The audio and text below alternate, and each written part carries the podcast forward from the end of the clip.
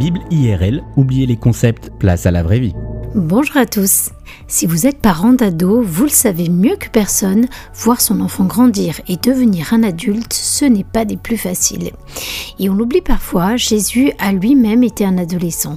La Bible reste silencieuse sur l'enfance de Jésus. On ne sait rien de ce qu'il a vécu, à l'exception d'une seule et unique histoire que l'on retrouve en Luc 2 au verset 39. Joseph et Marie se sont rendus à Jérusalem pour aller fêter la Pâque juive avec leur fils aîné, Jésus, âgé de 12 ans. Ils y restent plusieurs jours avant de prendre le chemin du retour, accompagnés par leur famille et leurs amis, sans se douter que Jésus, lui, est resté à Jérusalem. Après une journée de marche, ils se mettent à chercher l'enfant, mais n'arrivent pas à le trouver.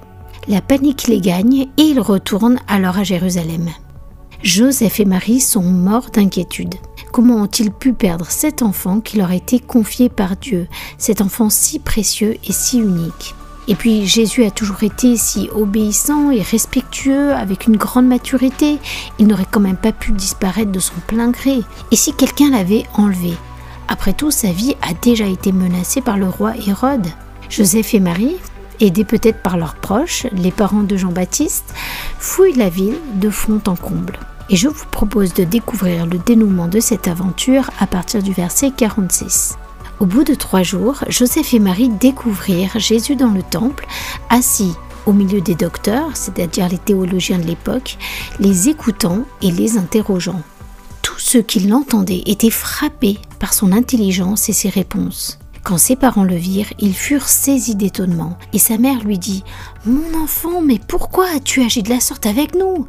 Voici, ton père et moi, nous te cherchions avec angoisse. Et là, je vous paraphrase la réponse de Jésus Ben quoi? Une réponse typique d'ado. Jésus a beau être Dieu, il a décidé aussi d'être humain, un humain limité qui pense comme un ado. Et puis il s'explique au verset 49. Il leur dit Mais pourquoi me cherchiez-vous? Ne saviez-vous pas qu'il faut que je m'occupe des affaires de mon père? Mais Joseph et Marie ne comprirent pas ce qu'il leur disait. Puis il descendit avec eux pour aller à Nazareth, et Jésus leur était soumis.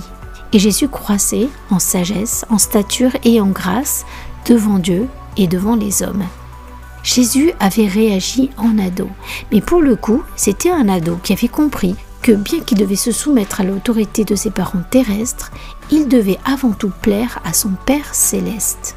Et cette histoire devrait être une bonne leçon pour nous parents. En tant que père et mère d'ado, qu'est-ce qui nous préoccupe le plus au quotidien? Que nos enfants suivent nos règles? Qu'ils nous évitent du souci? Qu'ils réussissent dans leurs études? Ou bien qu'ils cherchent à plaire à leur Père céleste, qu'ils aient une passion dévorante pour son royaume et sa parole? Comment, en tant que parent, encouragez-vous vos ados à aimer leur Père céleste un peu plus chaque jour? Merci pour votre écoute et à bientôt.